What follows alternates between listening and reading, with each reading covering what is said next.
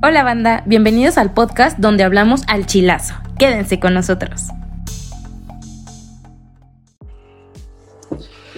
¿Qué gente? Buenos días, buenas tardes, buenas noches a su programa favorito de Al Chilazo. Y antes que nada quiero empezar con buenas noticias. Al Chilazo, si no más recuerdo, salió hace mes y medio, si no más eh, recuerdo. Y hasta ahora somos el podcast más escuchado de Distrarte. Obviamente. Este, ya este, llevamos cinco o seis programas y la verdad es que los cuatro nos hemos acoplado muy chingón. Este, aprendiendo un poco más, acoplándonos a este podcast que lo hacemos para ustedes y pues agarrando la botana, como siempre, ¿no? Y pero bueno, vamos a empezar este programa eh, les voy a presentar a mis compañeros chulos, guapos, hermosos, los tres. Y este honorable equipo está conformado por Cintia Franco. ¿Cómo está Cintia? Hola, ¿cómo están? Qué gusto saber que somos de los más escuchados. La verdad me da mucho gusto, digo, todo, todos los programas son buenos. Yo he estado, he tenido la oportunidad de estar en, en el de Food, que también es muy bueno, y, y el de Entre Morras también pero la verdad es un placer compartir micrófono con ustedes, tres amiguitos. Bien, transmisión. Este, y nos vamos con la Gaby Peña. ¿Cómo estás, Gabriela? ¿Qué pasó? Muy bien, amigos. Aquí feliz de compartir otro momento con ustedes. Obviamente más feliz por la noticia de que somos los número uno. Como siempre, somos número uno en todo. y pues hay que seguir platicando y em, pues compartiendo nuestras experiencias, si de algo podemos ayudar a nuestros, em, ¿cómo, ¿cómo, se dice? Radio escuchas, ¿no? Porque es de radio. a los podcast escuchas. A esos. Pues ya hay que nos manden un mensajito para platicar. Sí, si, si quiere alguien de venirse de invitado, con todo gusto. Este, pero bueno, vámonos con el guapetón. Este, Diego López, ¿cómo estás, mi hermano? ¿Qué pasó, brother? Aquí, regresando a las andadas. Oye, y bueno, de entrada feliz porque esto lo estamos haciendo por hobby, pero que esté funcionando también y que se reciban tan buenas críticas y opiniones, eso es bueno. La última personal, bueno, este, aquí hago énfasis y puntualmente en esta última semana se recibieron más quejas, o más, más opiniones de lo, de lo normal, tanto buenas como negativas, positivas y negativas. Nada más aclararle a la gente cuál es el objetivo y la finalidad del podcast, ¿no? Es, somos cuatro brothers, dos niñas, dos niños, que es como si estuviéramos sentados en una mesa, echando chela o en la sala de alguna casa, opinando de cualquier tema y no anteponiendo nuestra opinión hacia nadie más. El objetivo de esto no es anteponer lo que nosotros decimos, porque pues no hay verdades absolutas. La gente va a tomar lo positivo, lo negativo y se identificará con cada uno y es por eso que también expresamos mayor parte del tiempo las vivencias, las experiencias sobre determinado tema. No se lo tomen tan personal porque no quiere decir que lo que nosotros digamos es lo que debe ser, ¿no? Pero insisto, no es anteponer opiniones, es escuchar opiniones de los demás, por eso somos cuatro, diversificar y darnos cuenta con quién nos identificamos y las críticas son bienvenidas, tanto negativas como positivas. Pero ojo, no, no pierdan el sentido y no se desvirtúe tanto porque si de repente vimos gente que se clavó de más y empezamos justo el podcast diciendo que era un tema controversial, pero pues ojo, es nada más eso, es una plática entre cuatro chavos y listo, no pasa nada más, no queremos lograr ningún, ninguna influencia sobre nadie, ¿no? Y es listo, vamos a darle al de hoy, que también está interesante y bueno, quería señalar ese punto. Bien, bien dicho, mi Diego. Pues sí, este, la verdad es que tanto lo bueno como lo malo sirve, este, como, como todas las opiniones, creo que podemos tomarlas para, para hacer algo interesante, ¿no? Este, pero como dices, vámonos a lo que nos truje Chencha. Hoy vamos a hablar particularmente de un tema que, que creo que a todos nos ha costado en cierto punto, y el tema se llama el duelo. El duelo no nada más cuando terminas una relación Vamos a hablar sobre el duelo, como bien decía Gaby fuera de línea, cuando terminas un ciclo en un trabajo, cuando fallece un, familiar tuyo, cuando te cambias de casa después de tantos años este, estando en el mismo lugar. Entonces vamos a hablar de todo tipo de duelo. y vámonos, nos vamos a ir por bloques. Al, final nos vamos a ir con las relaciones porque creo que es donde, tenemos este más experiencia. Más experiencia, donde dejamos la, la lloradita al final. Y este, pero vamos a hablar del duelo del, del trabajo. Y este, porque es mucha gente podrá decir, es trabajo, es pura chamba, pero de verdad es que hay muchos trabajos donde te encariñas, donde te haces parte, pasas un chingo de tiempo. Eh, ¿Ustedes en esta parte han sufrido algún, algún tipo de duelo en el trabajo? ¿Y cómo se dio y cómo, cómo se dio ese duelo y cómo lo tomaron de manera emocional cuando dijeron, ya no trabajo aquí? Empiezo contigo, Diego. Vale, bueno, de entrada, ¿qué es un duelo, no? Para mí un duelo es cerrar un capítulo de cualquier índole, como lo acaban de decir. En este caso, la pregunta específica va a ser al, ámbito laboral.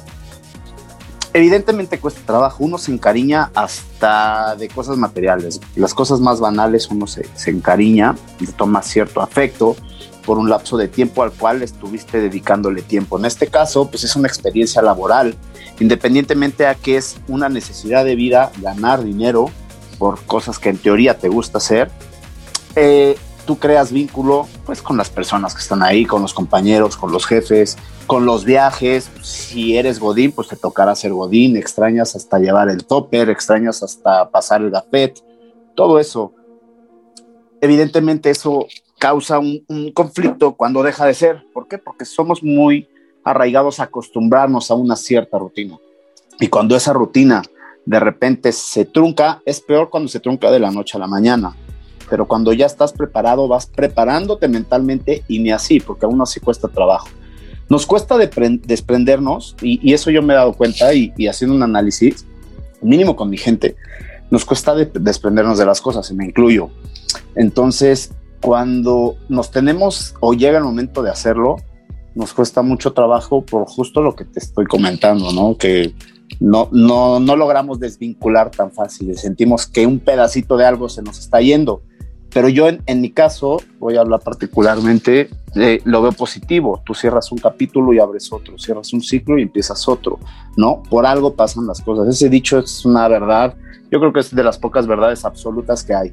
Y, y, eso también dependiendo la fortaleza mental de la gente, la sensibilidad de la gente, cada quien lo puede ver de distinta forma. En, mi caso, en los míos, pues sí, este, procuramos decir, bueno, pues ya, listo, a dar lo que sigue se va a extrañar, pero ya vendrán nuevas cosas, ¿no? Así es como yo lo veo personalmente y sobre todo en el ámbito eh, laboral, ¿no? Que buscas crecer regularmente cuando te vas cambiando de trabajo. Entonces, esa es mi opinión al respecto. ¿Has vivido un duelo fuerte en, lo, laboral? En lo laboral. ¿Qué te, haya marcado? Justamente eh, me pasó algo ya, ya muy cañón dejé de, trabajar para empresas. Yo soy muy acostumbrado, yo soy muy apasionado y a veces la pasión te gana o a veces te ciega. Yo me pongo la camiseta de la empresa en donde estoy y por eso mis jefes directos me terminan dando su confianza. La mayoría de veces salí bien, pero este último me dieron una patada por el culo literal y, y decidí no más, decidí no hacerlo más. Dije, yo doy la vida por una empresa que no es mía, mejor voy a dar la vida por una empresa que sí sea mía empecé a trabajar por mi cuenta. Hasta la fecha, antes de empezar la pandemia, sigo haciendo cosas por mi cuenta. Me está yendo medianamente bien o mejor, porque el trabajo también empieza a ser gradualmente mayor. Pero yo manejo mis tiempos, me siento mucho más cómodo. En un principio sí me pegó, no te voy a decir que no, me pegó porque dije, puta, era un trabajo que quería mucho, viajaba, hacía lo que me gusta, hacía lo que me apasiona, y dije, pero no se vale, no se vale que de la noche a la mañana pues así sin más ni más, vámonos, ¿no? Tuve que renunciar, ya no soporté cosas y bueno, pues tuve que, este, pues ni modo, adaptarme al proceso de cambio. Con la pandemia fue peor porque también absorbimos un restaurante, mis hermanos y yo, y, me y renuncié para irme porque el restaurante estaba en Querétaro. Y resulta que pandemia, cierra el restaurante, renuncias, puta, ¿y ahora qué vas a vivir? Obras y construcción detenida, ahí se vive una hecatombe. Y eso es lo que principalmente a mí me cayó muy mal y tuve que aprender a sobrellevar eso. Tuve épocas difíciles, pero bueno, pues ya estamos levantados.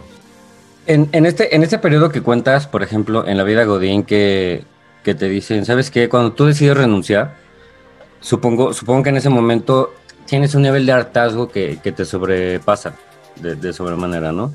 este, pero como todo duelo, en todo duelo pasa el coraje, pasa la emoción, sueltas los sentimientos y demás.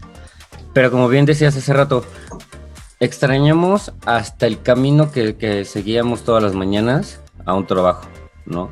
Extrañamos eh, prepararte súper temprano, prepararte el desayuno, llevarte la lonchera, llegar, ponerte en tu lugar, este tipo de situaciones, ¿no? Bueno, yo que, siempre he sido medio godín, porque no, soy godín en, total, este, pero tú sí, eh, eh, es algo muy interesante, quiero hacer aquí un par de aguas, eh, por ejemplo, Gabriela y yo que, trabajamos como en lugares específicos, a, lo mejor muchas veces nos movemos de un lugar a otro, pero tú, Diego, y tú, Cintia, viajan muchísimo. Y a lo mejor esto de otra perspectiva lo pueden eh, vivir de otra manera. ¿Tú, Sin, eh, has vivido algún duelo en, en este trabajo que haces? Justo hace dos años, año y medio, dos años más o menos, yo tenía un trabajo, bueno, siempre he trabajado en el mismo lugar desde hace 15 años, pero yo empecé literal de cuenta clips. Justo ayer se lo explicaba alguien, no me acuerdo quién, y empecé desde cero. O sea, siempre como que he empezado desde cero, empecé por un, por un exnovio y empecé de recepcionista, luego fui subiendo y así, entonces eh, de repente... ¿en la, en la empresa 15 años en el mismo lugar? Sí. ¿Llevas? Órale, ok. O sea, pero de diferentes cargos y las me han cambiado de empresas. Es como un grupo y me han cambiado de, empresa. Entonces, yo estaba con mi, con, en mi zona de confort. De hecho, yo creo que nunca se lo he dicho a Diego, nunca. Pero en parte este crecimiento fue, no gracias a él, pero muchas veces me decía como, güey, es que tú estás en tu zona de confort y nunca vas a y tú estás ahí como cómoda. Y yo le decía, no, no manches, ¿cómo crees? No sé qué. Pues sí, la verdad es que sí. Ya hace como dos años me, yo, yo era asistente de dirección de uno de los, de un socio.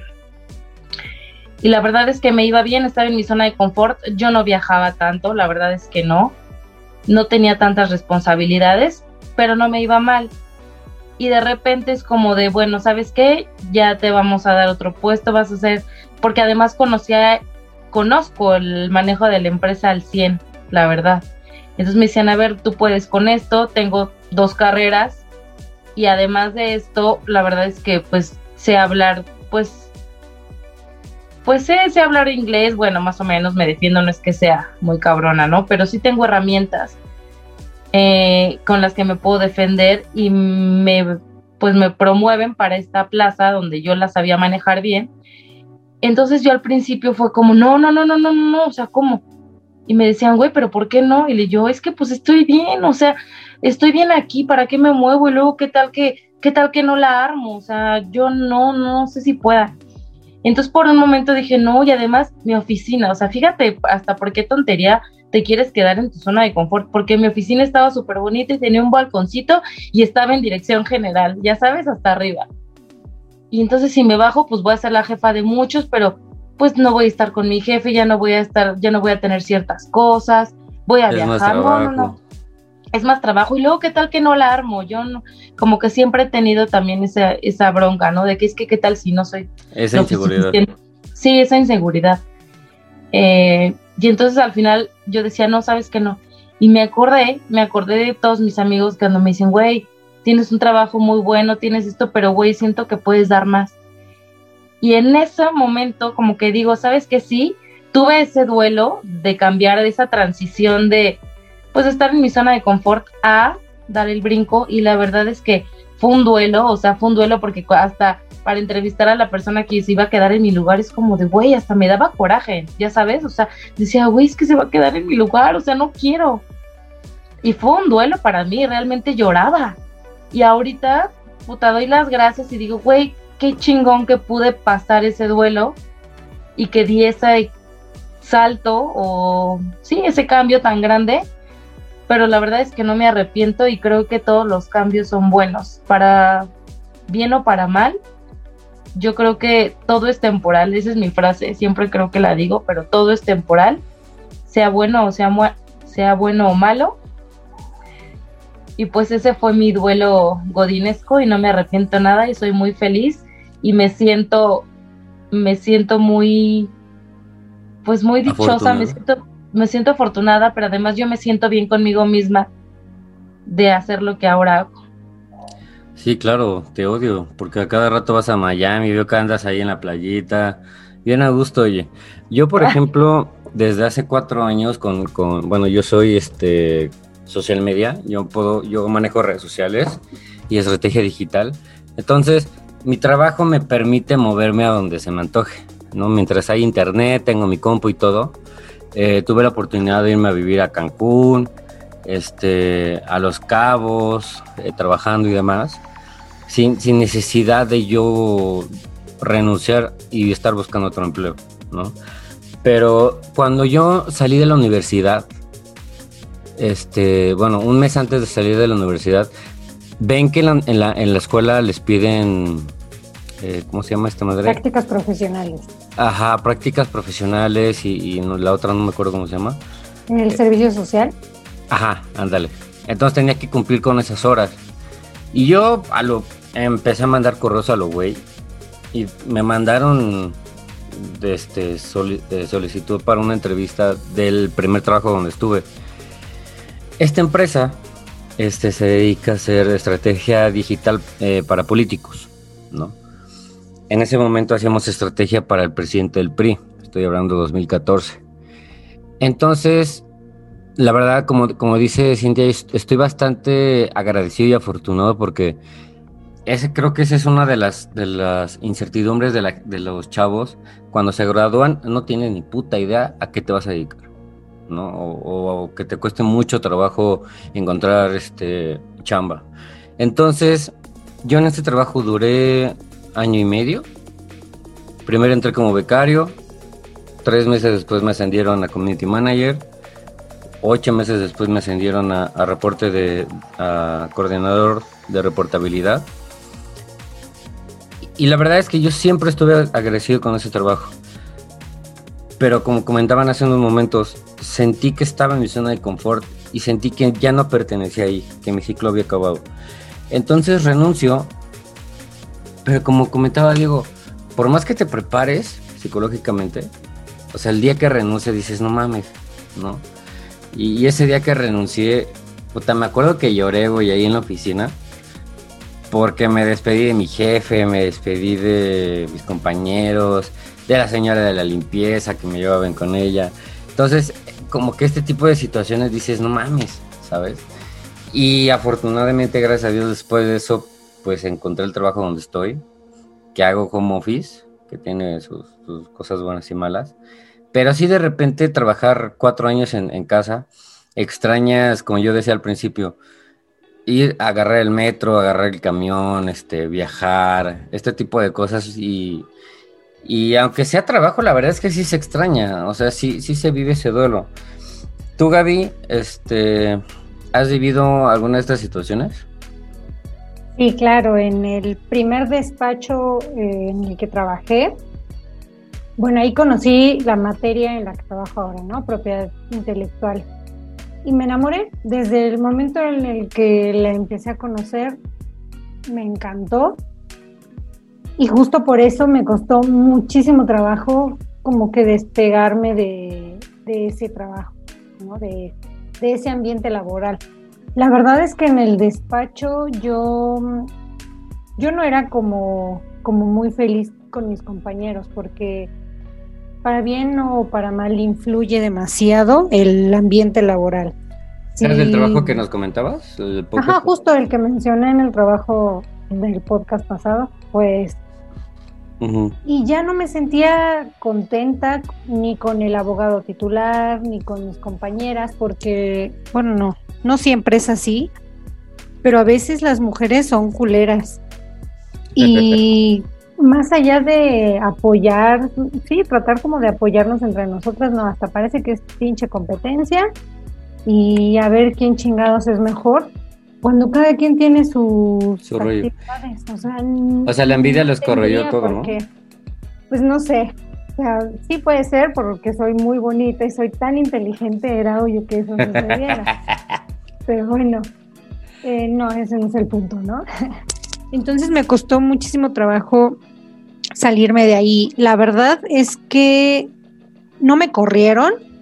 Lo que pretendía el, el abogado este era bajarme el, El sueldo. la jornada, la jornada de trabajo. Entonces, por lo tanto, el sueldo iba a bajar. Todo esto conveniente para él porque buscaba cualquier pretexto para no pagarte una comisión de un trabajo que hayas hecho de un cliente. Siempre te subías supuestamente las metas que teníamos que cumplir, en, bueno, los objetivos para poder cobrar esas comisiones. Mm, me intentó como bajar el, la jornada de trabajo, no sé, un medio año, pasado del medio, un poquito menos de medio año, para ya pagar el aguinaldo. Porque ese despacho ya no estaba teniendo como la entrada suficiente de dinero. Entonces, Oye, yo creo pero, que le es- perdón, pareció, ¿pero eso es legal? pues O sea, no. todo este desmadre O que me sea, estás sí diciendo. Te pueden, sí te pueden cambiar las condiciones de trabajo, pero te las tienen que cambiar con por lo menos 15 días antes de, pues de avisarte, ¿no? Voy a hacer X cambio, esto es lo que te propongo. Pero de hecho no- no es legal bajarte el sueldo, ¿eh? Mm, Sí, bueno, hay algunas cosas que sí pueden hacer, pero se tienen que acordar. O sea, no por sus huevos. Y, ajá, y no así de, de porque quiero y ya. Me Claro. tuvo que haber avisado. Con argumentos y todo esto, ¿no? Y se tiene que hacer una renegociación. Ujú, ajá, exacto. Pero te digo, o sea, la ley dice que por lo menos 15 días antes. Ok. Y ese güey llega así un día y me dice, quiero hablar contigo. Y fue, ¿se acuerdan que les, que les comenté que me decía, es que vas mucho al baño? Es que es la una de la tarde y Ah, ya tienes tóxico. hambre. Pues Ajá. sí, güey, tengo hambre porque estoy aquí desde Pues he las nueve. pendejo. Es mi hora de comida a la una, ya tengo hambre.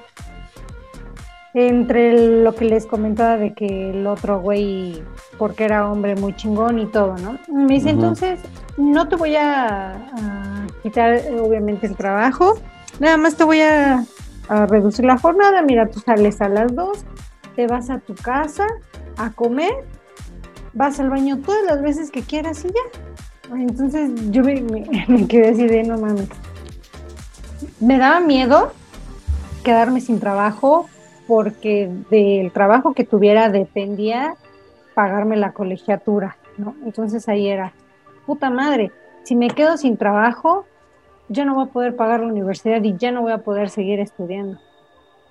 Entonces por eso me mantenía también, o sea, pero a, pesar de todo este tiempo, yo les puedo decir que por lo menos los últimos cuatro meses que estuve ahí ya estaban de la chingada porque yo ya no me sentía cómoda. Iba porque me gustaba lo que hacía y por lo de la universidad. Y sí, claro, por miedo. Pero de estar feliz conviviendo con esas personas, la verdad es que no. Y bueno, después tú se vino renunciaste? esto. No, no, no, bueno, sí, pero se vino esto que, que les cuento, en el que me dice, sí, pues así son las cosas que, que te ofrezco. ¿no? Y le dije, ok, déjame pensarlo. Te digo la siguiente semana. Y me dijo, no, no, ya, eso me lo dijo, me acuerdo, un miércoles. Y me dice, no, para el viernes tú ya me tienes que decir qué, qué decidiste. Y dije, ok, solamente ya me fui a mi casa, lo estuve pensando, me sentí mal, por supuesto, conmigo misma, porque dije, puta, entonces soy una Ten- tenía que haberle dicho que lo no. hace mal. No, no, no, o sea, es, es que me quedé en shock porque no esperaba que me, que me dijera eso y me preocupaba demasiado lo de la universidad. Claro. Y después llegó un punto en el que dije, a ver, Gabriela, ya, déjate de mamadas. Mamá. No, e- no eres, yo no me considero una persona tonta. Entonces dije, me vale madre. Así me tenga que dar de baja un cuatrimestre en la universidad, lo voy a hacer porque no merezco ser tratada como me trata ese güey. Yo soy muy inteligente y así sea de pinche recepcionista, pero de que consigo otro trabajo, lo consigo y ya no me voy a quedar aguantando aquí y tampoco creo que me tardaba más de cuatro meses en conseguir otro trabajo. Así que la idea era esa. Ya de lo que fuera, me iba a conseguir otro empleo para poder seguir estudiando y pagarme la universidad. Y sí, fue lo que hice, llegó el viernes, llegué y le dije, ¿sabes qué? A la chingada. Eh, ya lo pensé, no quiero tu trabajo, porque para empezar me lo tuviste que haber avisado 15 días antes y a ti no te importó, tú vienes y me cambias las condiciones de trabajo. No, no me parece cómo me tratas, así que no. Lo que puedo hacer, eh, pues por ti, es si quieres contratar a otra persona, tráela. Y todavía en buena onda, ¿no? Sí, tráela, yo capa la capacito para que te deje funcionando lo que yo hacía. Termino la quincena y, y me voy. No, puta. Se mega encabronó y me dijo que lo que yo estaba haciendo era un pinche berrinche, porque claro. él no me estaba quitando el trabajo. Y que yo no le iba a decir cómo ser abogado cuando él ya tenía muchos años ejerciendo y que yo pues prácticamente era una pinche chamaquita cagada, ¿no? Yo, yo creo que, Entonces- perdón Gaby, yo creo que esa, la experiencia que quieren, que, que quieren usar ahí en las leyes, ya te la quieren pintar como, ah, co- co- como, bien dijiste, este, que te dijo este güey, pues no me vas a enseñar a mí ser como abogado, o sea, te quieren, siento que con esas frases, siento que te Como quieren que ver te la quieren cara de... intimidar, ¿no? Sí, a huevo, Pero exacto. eso pasa en todos los ámbitos. O sea, Sí, evidentemente seguro. la gente que, se- que tiene más experiencia, pues como dicen popularmente, chamaquean, o sea, quieren abusar del aprendiz. En este Claro. caso, pues cuando estás haciendo tu servicio, o eres apenas inicial, un trabajador inicial, o que estás haciendo tu servicio, este, pues la gente abusa, güey, y es gente pendeja. Pero ¿sabes qué? Hasta de eso hay que aprender. Hasta, es, hasta ese tipo de tratos aprendes. En este caso, Gaby dijo, chingue su madre, sacrifico tal, pero vale más mi dignidad, me voy a poner Claro. así y aprenderé a, a- a que no me vuelva a pasar. Y hasta eso, hasta eso le puedes sacar lo positivo. Oye, pero, Ah, sí, pero, pero ahorita eh. Gaby, mientras estaba platicando todo eso, dijo algo bastante, bastante interesante. Dijo, yo no merezco que me traten así, ¿no? Y, y en Yo este tipo de, en este tipo de duelos que, que vamos a tocar lo de las relaciones este, más adelante, cómo, cómo hay muchas eh, coincidencias en, cómo hay la misma coincidencia en diferentes tipos de duelos, ¿no? Ahorita estamos mencionando lo del trabajo y seguramente lo vamos a mencionar en las relaciones. Yo no merezco que me traten así, ¿no? Y creo que parte fundamental de los duelos es como, como aceptar eh, lo que valemos, eh, el querernos a nosotros mismos, precisamente este, por lo que está diciendo Gaby, ¿no? O sea, porque si, si, si ella se hubiera quedado en el trabajo, este, o cualquiera de nosotros, ah, finalmente, ah, finalmente creo que nos hubiéramos, hu- hubiera terminado mala cosa, ¿no? Entonces, me, me pareció bastante interesante. Este, tú, mi Diego, tú, de los trabajos que has tenido, siempre te han, este, ¿tú has renunciado en todos ellos? Sí, digo, tengo la, la fortuna de que sí, no, hasta ahora no, no me han corrido y, y no renuncio, no, insisto, no en todos termino mal. Sin embargo, soy muy cambiante, soy muy de cambios, güey. So- me suelo aburrirme o suelo percibir tan rápido mi zona de confort que quiero siempre un cambio. No soy tolerante y no tengo paciencia para soportar tanto en un trabajo. Aquí en el último era gerente de construcción. Yo me encargaba de toda la, de toda la parte en, en Latinoamérica de construcción y, y bueno, pues pasó, pero de repente se dejó de tener trabajo, ya no tenía las mismas, no sé, güey, ya no, ya no hacías, el, a mí mi trabajo me apasiona mucho, pero ya no hacías todo con las mismas ganas, buscas cambios, buscas cambios y te estancas, entonces eso tiene que ver, en mi caso, para que yo busque distintos trabajos. Tú ves mi CV y bueno, a lo largo de casi 12 años de experiencia laboral he tenido, los que te gusta, más de 10 trabajos, ¿no? Porque no es que sea un mal agradecido, sin embargo yo soy muy comunicativo, yo empiezo a expresar mis cambios, es de, ¿sabes qué, güey? Me está pasando esto y esto. Y hay jefes que me dicen, güey, eres de las pocas personas que se acerca y que tiene los huevos para decirme, me está pasando esto y esto. Porque yo sí les digo, a ver, cabrón, tengo crecimiento aquí, estoy haciendo bien mi chamba, ¿qué necesito o qué me faltaría para poder crecer así? Y hay ¿Has gente que tenido me más dice, viejas o trabajos? Este, pues ahí se van, ¿eh? Un 50-50. Oh, que la eh, Quería, Cintia quería decirlo ahí, Cintia. La pero la tenía lo en la quería punta. sacar, güey. No lo, no lo ven, pero la tenía en la punta de la lengua y quiso, quitó su silencio para soltarla. Va, Viene la mía, chaparrita, viene la mía, fíjate. No, Pero no, no, fuera-. Fuera de este desmadrito que organizó Cintia, este, así es. Yo soy, y para todos soy así, Sí. no necesariamente para el trabajo, ¿sabes? Entonces me aburro mucho, neta, ¿qué sí. busco cambiar? Te gusta mucho mover, pero eso está bien. Eso, eso la neta está bien. Sí, no sé si, no sé si sea cualidad o, o defecto, pero la neta sí soy. no lo puedo evitar. Y yo no, a mí me da, a mí me cuesta trabajo moverme, hacer esos cambios. Eso me puta, me, me cuesta cabrón. ¿A ustedes, ustedes son de cambios también rápidos o son así como de yo me puedo aguantar, yo soy paciente, le invierto tanto tiempo en una relación de cualquier índole? Yo no soy paciente. Y al no ser paciente, pues sí busco cambios en, pues en mi vida. Obviamente, todos para bien. Como Diego, ¿no? Exacto. Busco mucho el crecimiento laboral, pero yo no busco ese crecimiento como tal en otros lados. O sea, no son como mis primeras opciones. Mi primera opción siempre es estar en el lugar en el que estoy. Después del trabajo que, que terminé en ese pinche despacho culero, entré a uno nuevo. No me costó nada de trabajo. No sé, tuve suerte, no sé cómo llamarlo, pero a las tres semanas me hablaron para una entrevista de un despacho que se trataba exactamente de lo mismo, de propiedad intelectual. Fui a la entrevista, un, igual un martes y para el viernes ya estaba contratada. Entonces me presenté el lunes y desde ahí pues ya trabajo en, en, el, en el mismo despacho. Y he tenido el crecimiento laboral, he aprendido muchísimo por las personas que convives, eh, también ahí de, otro compañero que es abogado, como me gusta platicar y me gusta eh, aprender de otras personas, ¿no? Todos somos diferentes.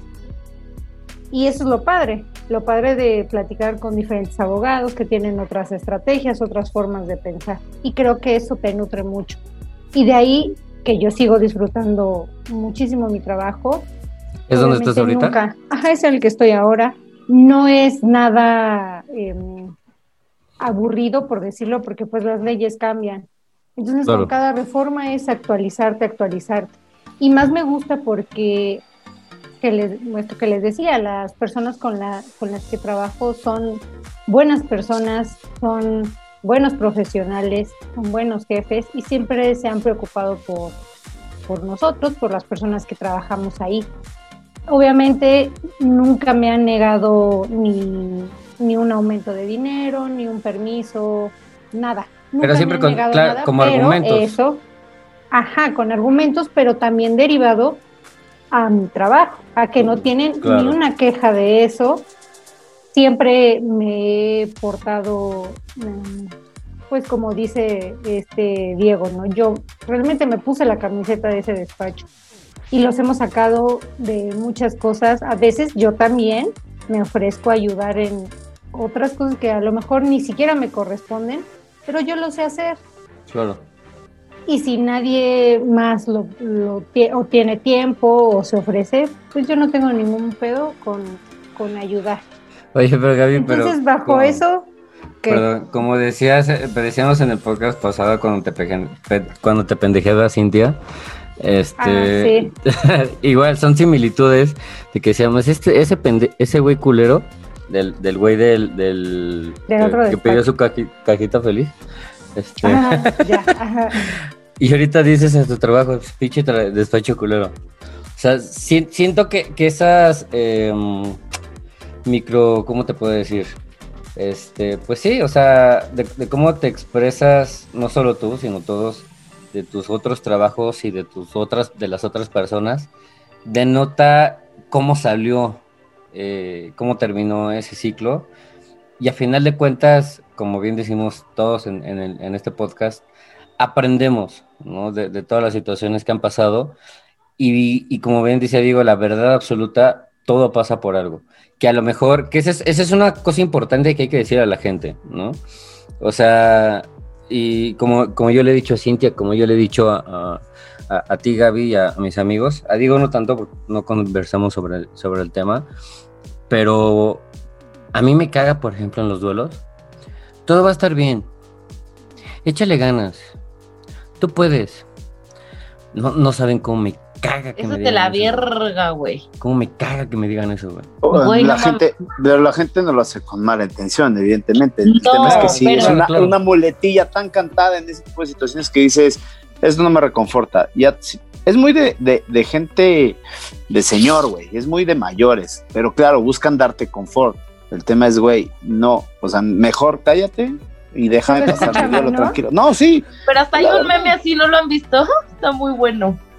Luego se los mando. De que sí, todo va a estar bien. Cuando alguien llora, sí, todo va a estar bien. ¿Y qué hago? Pues todo va a estar bien, bye. Güey, no mames. La ¿sabes, qué? gente... ¿sabes cuál es el que me, me caga? El de- el no que dice, que ver con el No estés triste. No, güey, el de... El Ay, ya no de... estoy triste, gracias. que te asaltan y que te dicen, bueno, güey, pero afortunadamente todo fue material. Y dices, no, a ver, imbécil, no, eso material me cuesta a mí, o sea, no, no es confort lo que me Yo estás lo pago, diciendo, estúpido. Sí, sí, sí, o sea, ok, sí, no me hicieron nada, pero no me digas que solo fue material, no, idiota, es, es, me roban un coche que para tanto trabajé, no me salgas con esas mamadas. Si estuvieras en mi lugar, no lo estarías pensando como lo estás diciendo. Pero claro. sí, la gente lo hace para, para ayudarte y sobre todo la gente que te quiere, güey. Pero, por ejemplo, yo soy mala para dar consejos. Entonces yo soy Sí, una de vi. esas, de esas personas, güey. Ah, Ya experimenté. Uh, o sea, ya lo experimentaste y sí, güey. O sea, se decide, güey, es que me siento bien triste porque le extraño y yo, no híjole, güey. Y no, no, yo aplico la de, güey, pues no, no, güey, vas a ver que te va a marcar. Güey, no sé qué decir, cabrón. Yo nunca sé qué decir, se los juro Yo sí por sé Dios. dar buenos consejos, Sí, la neta. pero soy como También la sé. película de Avengers, que dice, guío a otros a un tesoro que no puedo poseer. Oye, en, en este quiero hacer un, paréntesis. La semana pasada, este, yo le, dije a, a Cintia, estaba hablando ju- justo, justo de este tema, porque le decía, güey, hice esto con esta intención, puta, ¿qué hago, güey? No, pues no, no le hables. Y cri, cri, cri, cri, no, puta madre. No, gracias, No, güey. no, Gracias. pues gracias. Ay, Ah, Cintia, chido. por- Gracias. espera, está chido. Dígame para más Eso consejos. Güey, sí, es sí. que a ver, o sea, sí me pidió un consejo y yo, pues, está mal, güey. Yo creo que no. Ah, Bueno, cuídate, güey. Gracias, cuídate, gracias por tu consejo. yo no, soy es malísima. pésima, es pésima empatizando con la Ah, gente aquella. Pero, por ejemplo, aquí, yo, yo como lo hago, yo la neta soy muy crudo, pero soy muy, muy recto, güey. Es, a ver, cabrón, póngale el pechito a las balas y analiza qué pasó. En, en ese que, no es una tragedia, claro, que te llegan y te dicen, güey, me pasó esto. A ver, güey, ¿por qué pasó? Primero piensa, ¿por qué pasó? ¿Tiene solución? Sí, no. Bueno, ¿cómo lo vas a revertir? Lo- ¿Está en ti? ¿Está en los dos? ¿O es caso perdido? Pero sé muy sincero. ¿No? Entonces ponle el pechito a las bajas, a las balas, el tiempo te lo te va a decir qué pedo y dale la vuelta a la página, güey. No hay nada mejor. El día de mañana, en dos semanas, tres semanas, no te vas a estar riendo de esto, pero sí vas a decir, bueno, fue lo mejor. Porque si no, ahorita estaría chillando con mi almohada. Y nos encanta agacharnos para que nos levanten. Esa es una realidad. Pero eso Oye, güey. Ahorita, Diego, dijiste otra de a señor, güey. Es que ya, ¿De qué? ya también eres señor, güey. Pero... Te ¿El pecho a las balas qué? Para que te recojan. No, dale la vuelta a la página. Y si no puedes a la página, cambia de libro. Te faltó decir eso, güey. Yo, yo sí soy de la página, sí, a huevo. A ver, Yo si niña. fuera psicóloga, yo, yo diría, ok, ¿y ya intentaste con una botella de vino? Gabriela, no te refugies en el alcohol. te, te lo juro que, que unas pedas sí sacan las lágrimas que uno trae dentro, güey. Ah, Lo va a Esas son claro. deliciosas. No, no, no, para mí no, para mí no, porque una peda estás bien, sí, con tus amigos, pero para el otro día, güey, la cruda moral es peor, güey. Yo saben que, que a mí me ha funcionado mucho, o sea, lo que hago yo es tratar de ponerme en los zapatos de la otra persona, que es lo que te decía Oscar la vez pasada.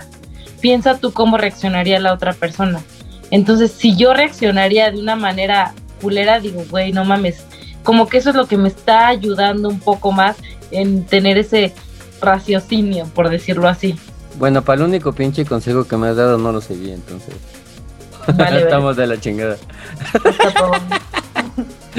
Pero, bueno, regular tú no sigues consejos, Oscar. Hablando de, hablando ya de amores y de estos tipos de duelos, yo creo que podríamos empezar a hablar de eso.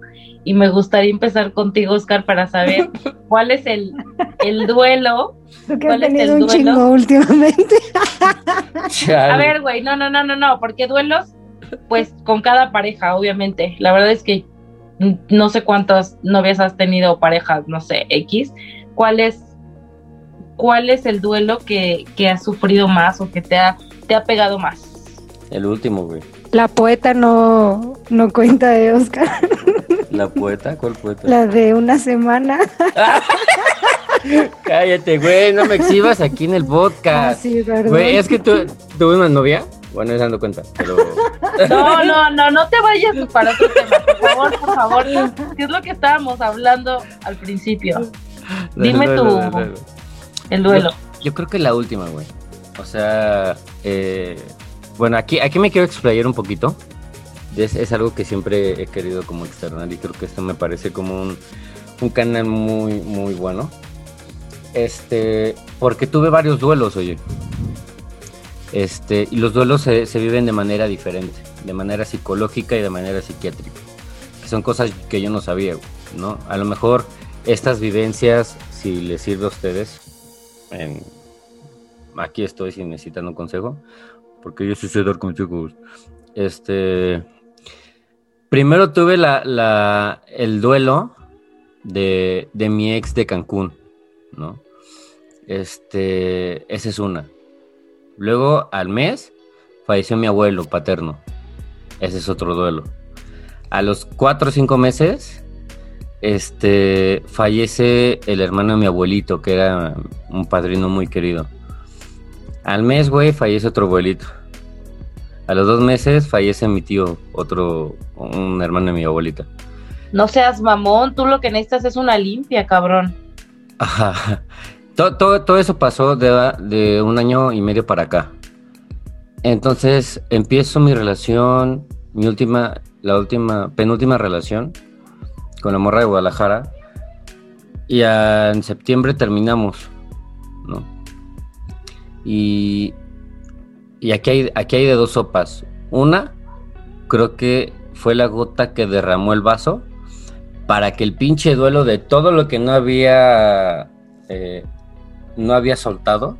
Procesado, ¿no? Ajá, exacto. O sea, de todas las cosas que no había procesado y soltado, de todas las experiencias que yo les estoy platicando, eh, dice mi psiquiatra que todo esto desencadenó estrés postraumático, ¿no?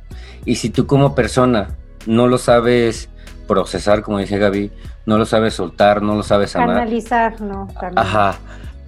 Entonces el, el, el estrés postraumático generó la distimia, ¿no? Que también, que también tengo distimia. ¿Qué es la distimia? Que es depresión persistente, ¿no?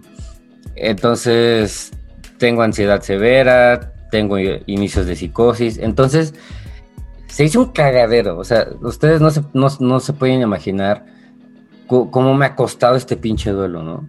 Y le podemos decir duelo acumulativo, así lo voy a poner, duelo acumulativo por todas las experiencias que les estoy contando.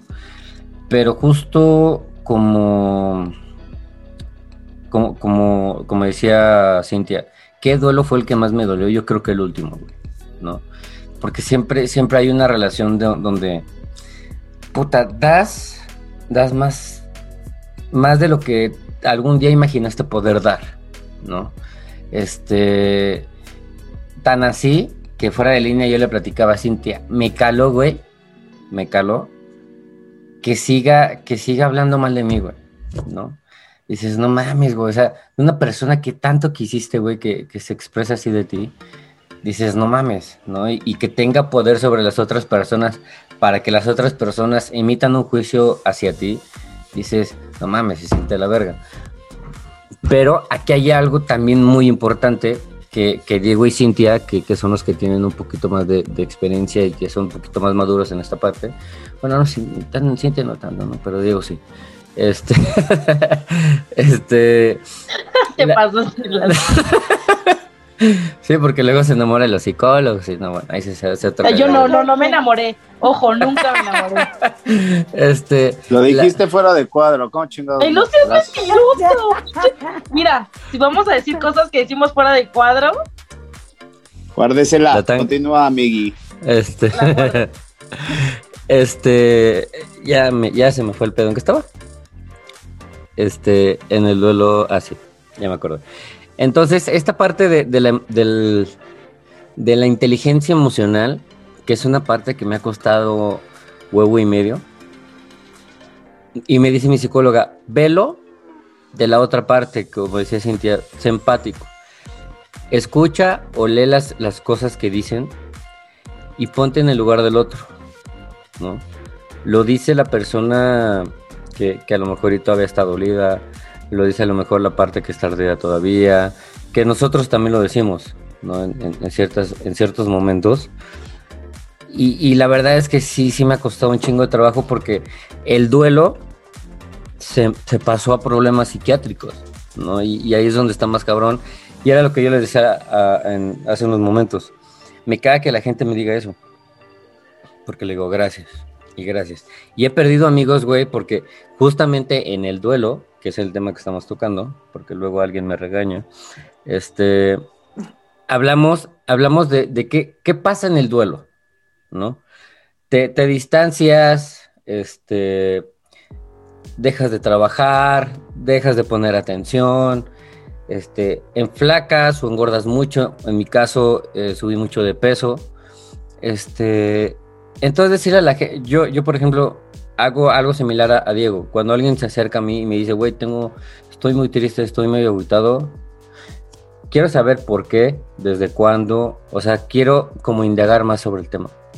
Y al contrario de lo que a mí me dicen, es, eh, vas a hacer esto, esto, esto esto de manera continua, de, a, cierto, eh, con, a cierto tiempo, pero de aquí a, al tiempo que tú sanes, te vas a sentir de la verga.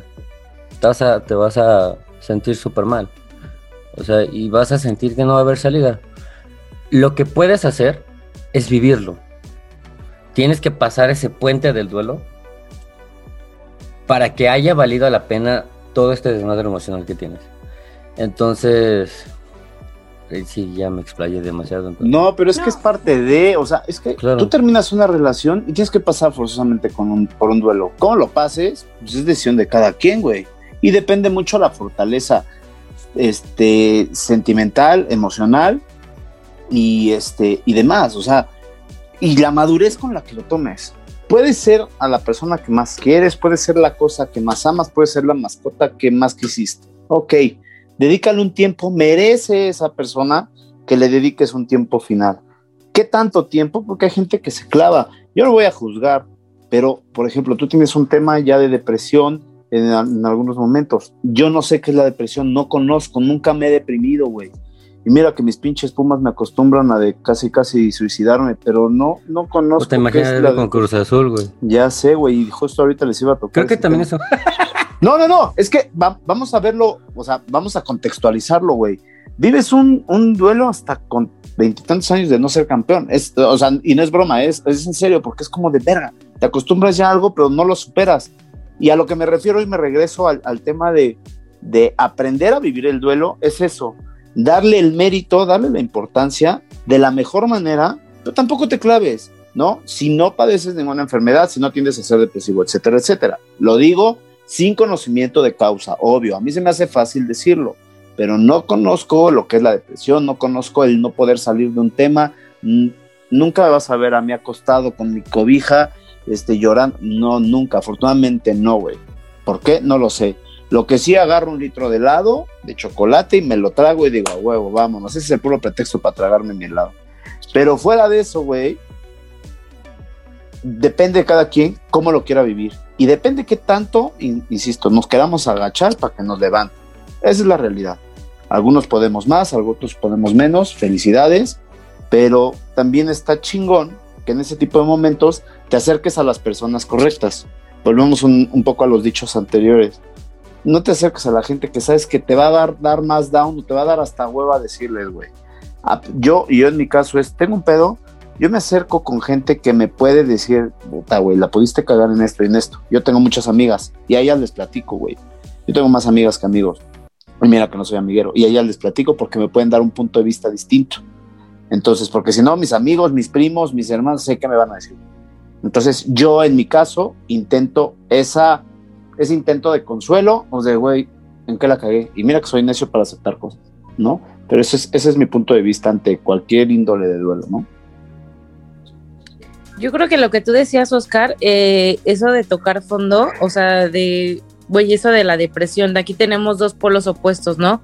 Oscar, que es depresivo, y, y Diego, pues que, que no, o sea, que él con un litro de helado, pues ya está bien, ¿no? Eso, o sea, un poco, yo soy un poco como tú, Oscar, la verdad es que yo también soy depresiva. Eh, pero yo aprendí que cuando estés tocando, o sea, tocar fondo, o sea, tocar fondo para de ahí agarrar impulso y salir. Eso me lo decía mucho mi psicóloga. O sea... ¿Me puedes repetir eso? Sí, o sea, es tocar fondo para agarrar impulso y salir del agua. Ok. O sea, me gustaba mucho esa, pues no sé, no sé cómo llamar metáfora, no sé cómo sea, pero yo decía, es que ya estoy tocando fondo, ya no puedo más, o sea, hablando de duelos, a mí el duelo que más me ha, me ha tocado, yo creo que ha sido mi separación y la muerte de mi abuela, ¿no? Yo creo que son las, las únicas pérdidas que me han dolido tanto, pero en ese momento, cuando yo voy con un psicólogo, me, yo le decía, ya no puedo, o sea, ya, es que ya mi vida ya, o sea, ya se detuvo y ya toqué fondo y ya no puedo más. Y me decía, oh, perfecto, qué bueno que acabas de tocar fondo, ahora impúlsate de ahí para de ahí salir. Y entonces como que me quedaba pensando y decía, huevo, o sea, no estoy ni en medio, no estoy entrando, ya toqué fondo. Ahora yo creo que puedo salir de esta. Y sí, me tardé meses, bueno, no, sí, meses. Eh, como dice Diego, tienes que, tienes que dejarte guiar con esas personas que te van a ayudar, porque yo, yo tenía una amiga, y decía tenía, porque ya la verdad es que me alejé de ella, porque yo me acuerdo que le decía, güey, es que por ejemplo ahorita, güey, me están invitando a salir de antro, mis amigos y así, y me decía, no, güey, no vayas, ¿por qué no mejor yo voy a tu casa y vemos películas y lloramos y nos acordamos, por ejemplo, tú te acuerdas de Diego y yo me acuerdo de tal, Eso va te a juro. ayudarte. En vez, entonces yo le decía a una amiga. Eso es tóxico. ¿no? Sí, sí, sí. Y yo le decía a una prima, digo, güey, no mames, sí, yo creo que voy a hacer esto. Y me decía, güey, es que esa amiga te está chingando, güey, o sea, no te está ayudando. Sin quererlo, porque esta chava no, no lo quería hacer así, pero era también tan depresiva, güey. Y yo, ¿sabes qué? Dije, a huevo que no voy a estar con ella, no voy a salir. Le dije, ¿sabes qué? te cambias y nos vamos de antro, güey. Y me vale madre, güey, y salimos. Y empecé a hacer eso y empecé a salir con gente que me sumaba y no que me restaba. Y también le empecé a jalar a ella, pero ella se quedó, se quedó en, no, güey, yo quiero seguir en mi depresión. Pues chingón, güey, yo no quiero salir, yo no quiero quedarme aquí. Y empecé a salir y gracias al universo, gracias a Dios, gracias a lo que sea, pues salí de esa depresión, de esa ruptura tan, tan cruel que tuve y la verdad es que ahorita doy gracias a la vida aunque se escuche mamón, por haber tocado fondo y gracias a eso tener una relación chingón con Diego, que es una persona a la cual amo y quiero, pero ya no como pareja, ni siquiera como la, la quiero por, como les he dicho, por ser el papá de mi hija y siempre la voy a querer, siempre, y siempre vamos a estar el uno para el otro. O sea, eso me queda claro, pero ya ni siquiera como pareja, ni él conmigo ni yo con él. O sea, gracias a todo eso, ahorita me permite eh, esta situación de poder llevarme tan chingón con él. Porque si no hubiera pasado y esto. tener este podcast. Ajá, y si no, y si no, sí, claro. Porque ahorita nos contamos de nuestras mamadas y de nuestras puterías, ¿no? Y nada, nos cagamos de la risa y todo, güey. Antes, puta, güey, jamás, o sea, ni siquiera, güey, o sea, era tan tóxico de verle su estado y decir, ¿Por qué puso una nota musical? Seguramente esa nota musical quiere decir que le dedicó una canción a alguien. O sea, así de tóxico y así de enfermizo estaba. Pero ¿Cómo cuánto tiempo te tardaste sin, en sentirte como más feliz con eso? No, sí me tardé. Yo creo que eh, seis meses, yo creo y pues con el clavo que sacó otro clavo que siempre les he contado que siempre igual voy a agradecer a esa persona pero pues que al final del día ya no está en mi vida no pero yo creo que eso también me ayudó, aunque aunque Diego esté en contra de todo eso, porque dice, güey, como un clavo saca otro clavo, eso no existe. Pero para mí fue como, como que sí me ayudó. sí, fue, fue un, pues sí, sí, sí, sí, sí, me ayudó mucho. Yo creo que, pero para salir de ese dolor, de ese, de ese sufrimiento que, que literal, yo les decía, me estampaba con las paredes, o sea, literal de pegarme, de ya no querer vivir, de querer pensar lo peor yo creo que me tardé unos siete, ocho meses. O sea, yo estaba en mi trabajo y me acuerdo que me sacaban llorando. O sea, me sacaban, estaba comiendo con mis compañeros y empezaba a llorar, a llorar, a llorar, a llorar y así de, güey, qué pedo. Yo creo que fueron ocho meses así intensos y después ya vino... La aceptación, ¿no? Porque psicológicamente eh, creo que cuando ya viene el periodo de la aceptación en el duelo, ya fluyes, con que te dejas ir y poco a poco te acostumbras a ya estar así. Y en, el momento en el que menos te das cuenta es cuando dices, ay, mira, ya me siento mejor. Sí, de repente pasó y mi duelo estuvo, estuvo fuerte y todo, pero pasó. ¿Qué es lo importante? Oye, Diego, a ti quiero, quiero, eh, bueno, primero quiero tocar un tema y primero te quiero preguntar a ti por lo que decíamos que somos, eh, al menos en eso, polos opuestos. Y en el fútbol también, ¿qué asco? Pues, este... este... este, primero quiero tocar este tema porque a la gente que nos está escuchando el duelo es bastante eh, difícil. O sea, estamos diciendo, es que el duelo me costó mucho, es que el duelo, o sea, sí, pero, o sea, que la gente también no se sienta que, no se sienta sola en, este tipo de procesos, no dice la gente, por ejemplo, yo que, tiendo a ser un, un, poco más así como, porque esa también es otra cosa, o sea, a Diego y a mí nos puede pasar una situación similar, pero a cada quien lo va a asimilar de manera diferente, ¿no? En mi caso, por ejemplo, todos estos duelos que les digo, pues, pues te quedas pensando, ¿no? O sea, y son meses, güey, meses, meses, meses, espero que no se hagan años, güey, de ¿por qué me pasó esto? ¿Por qué hice esto? ¿Por qué me duele? ¿Por qué? Y te estás como preguntando cosas sobre ti, empiezas a dudar de ti mismo, te duele lo que la otra gente hace, etcétera, etcétera. Pero también hay que pensar que la otra gente también está viviendo duelo, porque así, por ejemplo, en la relación que estamos tocando ahorita, así como Cintia también le dolió, a ti también te dolió, supongo, digo, ¿no? Pero tú que, comentas que no te ha dado depresión y que, etcétera, ¿tú, tú, tú cómo vives el duelo? O sea, ¿cómo es este proceso de los pensamientos, de reencontrar la confianza, de reencontrar muchísimas situaciones que, abandonaste en este periodo? Bueno, dependiendo qué tipo de duelo. En, en, lo personal, mis dos duelos más fuertes, y hablo de dos porque sí tengo dos, y lo mencioné la vez pasada, para mí el fracaso más rotundo y más doloroso es mi relación. Es a lo que le apuestas uno, a lo que independientemente de lo profesional, uno siempre apuesta a tener su familia, a durar años, etcétera, etcétera. Cuando no logras eso, pues a mí me dolió mucho. Lo vivo distinto a ella porque tiene mucho que ver la circunstancia en la cual te, te separas, ¿no? puede ser que en mi circunstancia, en mí cabía más hartazgo y en ella como más dolor de darse cuenta de lo que estaba pasando. Yo me di cuenta antes que ella y ella no se quiso dar cuenta hasta cuando pasa lo que pasa y detona. Y te lo digo crudamente y ella te lo puede decir porque fue así. ¿Qué pasa? Y hay muchas cosas que ella no sabe, ¿eh? y, de repente cuando nos ponemos a, a drinkear o algo así, ella y yo, pues empezamos a platicar de los temas. Yo lo sufrí a mi manera, insisto. Yo no me deprimo, pero ¿sabes qué hago yo cuando tengo un duelo? Soy un imbécil, soy un animal, pero a mí me mama el tocho y el foot. Mientras haya tocho y foot, en esas dos horas, tres horas de partido, me desconecto, güey. Me gusta tanto que me desconecto. El pedo es cuando dan el silbatazo final, es otra vez de verga, otra vez ya me acordé por qué estaba tan pendejo y por qué estaba así. Pero a mí también en lo personal me gusta mucho echar el drink. En ese tipo de cosas es güey, me pasó esto, vente, vamos a echar un tequila, va. Y hasta es chingón, te voy a decir algo, yo lo disfruto así.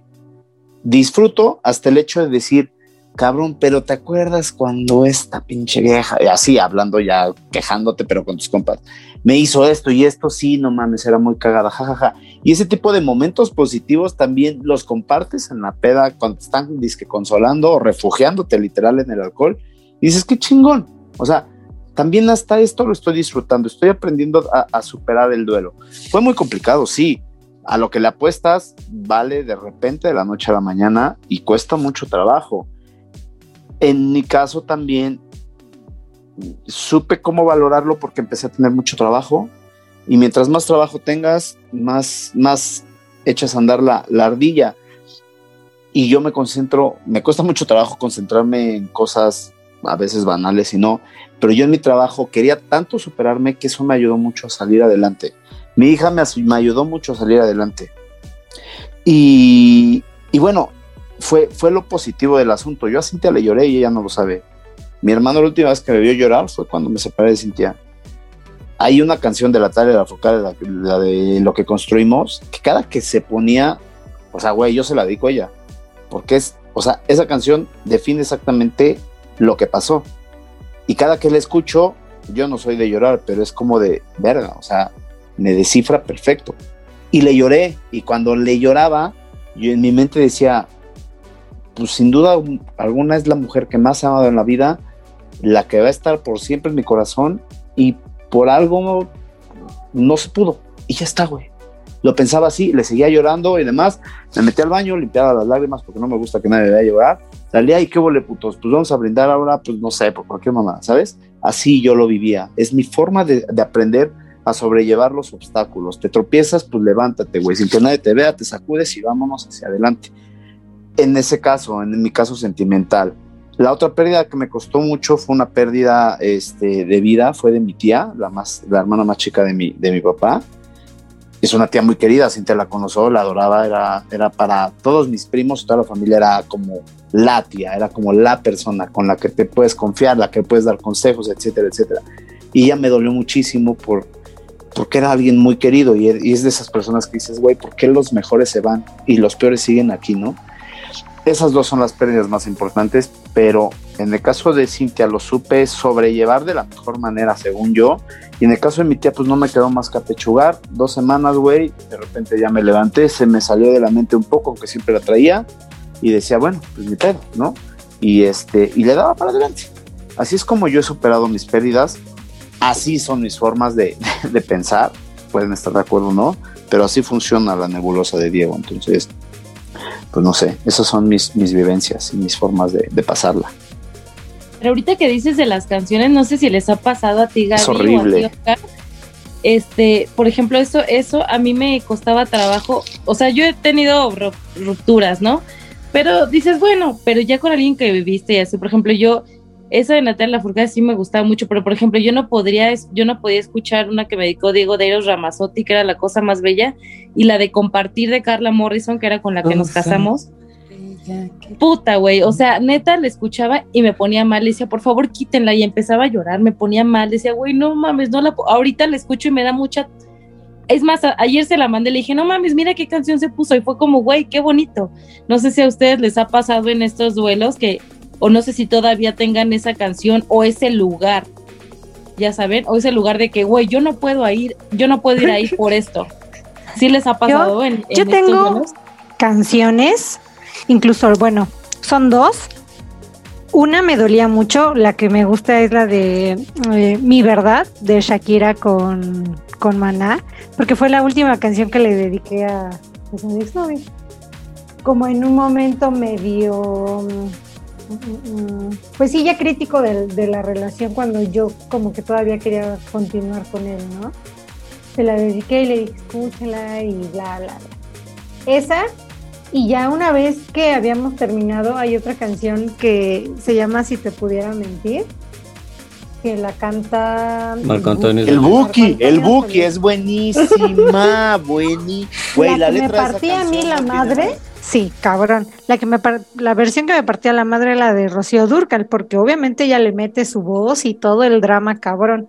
Claro. Entonces me puse, la neta, me puse unas pedas y cada que escuchaba esa canción era llorar, cabrón, cabrón, cabrón.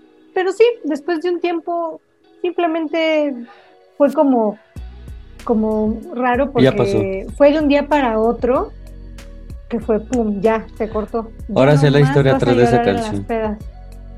Después de ese caro que dije, por razón. sí, claro. Pero así pasa, ¿no? Es típico que te arraigas con una canción, güey. Como dices, sí, en un lugar, güey. No quiero ir a comer porque aquí siempre veníamos un pedo así. Por ejemplo, Pero fíjate que en cosas de lugares, bueno, rápido voy a. Dale, dale, dale. Eso yo no lo viví. Yo iba mucho a karaokes con, con mi exnovio, pero era porque una actividad que yo disfrutaba muchísimo y hasta la fecha la sigo amando, igual que ir al cine. Y tengo una amiga que alguna vez comentó que ella no podía hacer X cosa porque lo hacía con su exnovio. A mí, en lo personal, nunca me pasó. Yo seguí yendo al cine y yo seguí yendo a los karaokes porque eso yo después lo pensé, dije, es que eso no es de él o no era nuestro, eso es mío. Yo le transmití ese gusto a él. Entonces yo no voy a dejar de hacerlo solo porque estar ahí me va a hacer pues recordarlo, ¿no? Sí, no. Como que no lo permití.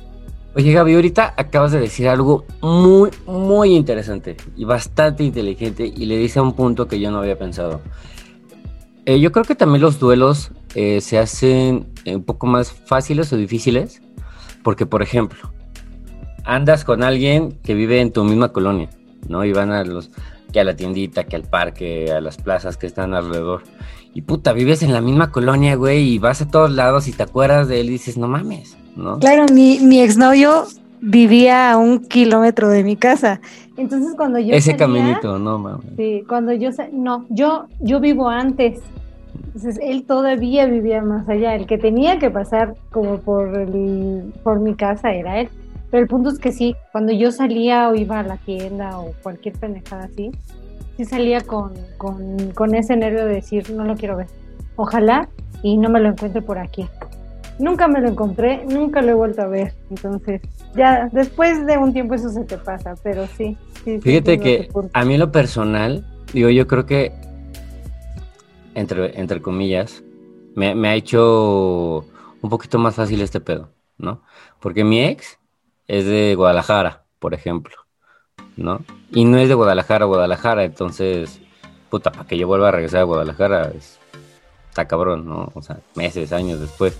Y mi ex ex es de Cancún. Entonces, yo no he tenido pedos de, de que las he invitado por aquí a la casa o, por aquí por mi zona. Y no tengo ese pedo, ¿no? Porque creo, creo que a todos nos pasa de, no mames, como decía Diego con, con Cintia, a este restaurante veníamos a comer y, como que te torturas más, ¿no? Este, y es algo bastante interesante que, la verdad es que no había pensado. Este, algo, algo más que quieran, que con, lo que quieran cerrar, este, conclusión, algún consejo, este, para cerrar el programa. A mí sí me gustaría cerrar con algo. Em, otra cosa que me dijo mi psicólogo es que no importa que te encariñes tanto con una persona, tú te puedes encariñar mucho con un coche con un bochito que es tu máximo, pero después deja de servir, güey, y tú lo puedes querer mucho, pero llega un momento en que lo debes de soltar. Entonces, por mucho que ames a una persona y si ya no te está dando ese plus o ya no te sientes em, cómoda con esa persona, yo creo que es momento de vivir tu duelo y darle para adelante. Aprender a soltar, yo creo que es lo, más coherente en esta situación. Cualquier índole, insistimos, tocamos varios puntos. El punto es saberle llorar a esa persona o a esa cosa o a ese trabajo o cualquier ciclo. Ahora sí que apechugar y poderlo soltar de la mejor manera y sacarle lo, lo mejor a eso que soltaste. Lo negativo, pues déjalo así, güey, ¿no? Pero lo positivo es, esto me sirvió para, y son experiencias de vida, insisto, voy a sonar muy tío, pero es así. Entonces aprendamos a soportar esos duelos, pero saquemos lo mejor y que sean pasajeros y que pasen, valga la redundancia, lo más rápido posible, pero de la mejor forma. Ese sería mi consejo. ¿Tú, mi Gaby? Pues, yo diría que, que no hay que evadir los sentimientos, ¿no? Evidentemente todos tenemos formas distintas de sentir, de ver las cosas, tenemos procesos y tiempos distintos, pero el, el evadir creo que alarga ese proceso. Entonces, si te está doliendo en ese momento, como dice Diego, vívelo. Y sea muy intenso, o si, no sé, es que cada, repito, cada persona es distinta, pero no, no te niegues los sentimientos. Después de eso, pues ya, todo es hacia arriba. Aprender, por supuesto, de, de cada una de las experiencias, sean buenas o malas. Ya sea por pérdida por una muerte o que sea alguna ruptura amorosa, pero creo que, que todos te dejan una enseñanza y todos te dejan ese pedacito de ellos. Yo creo que todos somos un poco de cada persona que se ha cruzado en nuestro camino. Pero lo mejor es quedarnos con lo bueno. Y ya. También como dice Diego, no voy a sonar a señora, pero sí creo que cuando se termina algo, viene algo mejor para ti. Y hay que ir con, con esa mentalidad. Qué buena frase que acabas de decir. Somos, somos un cachito de la gente de la que se ha cruzado en nuestro, en nuestro camino. Yo, yo como, como consejo para, para todos los que nos están escuchando y, para ustedes también, porque seguramente vamos a seguir viviendo duelos, es que hay diferentes eh, etapas en los duelos, ¿no? Al principio, y ese es desafortunadamente siempre, bueno, no siempre, en las últimas dos eh, relaciones amorosas eh, he empezado el duelo como un con un chinga tu madre, ¿no? Así como hablamos así aquí al Chile, ¿no? Como un chinga tu madre porque me dejaste en el peor momento que podías hacerlo, ¿no? Y te valió tres hectáreas de verga. Pero con el tiempo vas canalizando y analizando mejor las cosas, ¿no? Y, y como decían ustedes, a final de las cosas y de las situaciones, pues dices, bueno, ya pasó, a final de cuentas viví mi duelo yo solo y como pude, apechugando como, como bien mencionaba Diego, este, pero que no, no, no va a perdurar siempre ese sentimiento y esa emoción, ¿no? Ese chinga tu madre en algún momento se va a convertir en un gracias, este, y ese gracias se va a convertir en qué bueno que pasó, porque si no, no tendría que haber vivido, no, no pude haber vivido esto tan chingón. Pero lo positivo es que tú te des cuenta, Oscar, ¿no? Y te das cuenta tarde o temprano, güey, y eso es lo que más vale. Sí, claro, por supuesto. Y este y, decir afortunadamente y jamás y como consejo extra, jamás jamás arrepentirse de las cosas que hicieron o dijeron en el pasado, ¿no? Porque siempre como enseñanza de, de mis compañeros y mías te enseñaron que pudiste trascender y ser mejor persona en el futuro. Y este y siempre estar rodeado de personas que, te sumen. Ah, tenía que sacar ese Ahorita termina el podcast, voy a chillar, güey, y con un bacacho el lunes. Voy a poner a llorar. y con esto terminamos nuestro podcast del día de hoy con lágrimas. Ah, no pues me dio gusto, me dio gusto verlos y esperamos que nos escriban también las personas que, que nos escuchan. Nos pueden seguir en nuestras redes. Bueno, Diego no tiene redes, que estamos orillándolo a abrir Twitter, pero bueno, quién sabe si lo haga. Están en proceso de convencimiento. Pero eh, ojalá que nos escriban a nuestro Twitter o para alguna queja, sugerencia o lo que quieran. Un gusto eh, saludarlos y nos despedimos. Nos vemos. Nos vemos, chicos. señores. Nos vemos. Muchísimas gracias a todos los que nos escucharon hasta este minuto y no olviden que aquí en Distraerte también tenemos otros programas. Tenemos a las morras consentidas de Distraerte, entre morras, todos los jueves. Tenemos también a Gente en Confianza, que está súper botán ese programa. Este, escúchenlo todos los sábados. Y está uno de los mejores podcasts Pita, pita, maquinita. Qué ridículos, qué ridículos escucharon hasta el pinche tío. no, síganlos, síganlos. De, México, Cruz Azul, hablamos de ellos todos los miércoles y obviamente cerramos con broche de oro al Chile Chilorio. Aquí nos escucharán todos los viernes. Muchísimas gracias, yo soy Oscar Ávila. Nos escuchamos la próxima semana. Hasta luego.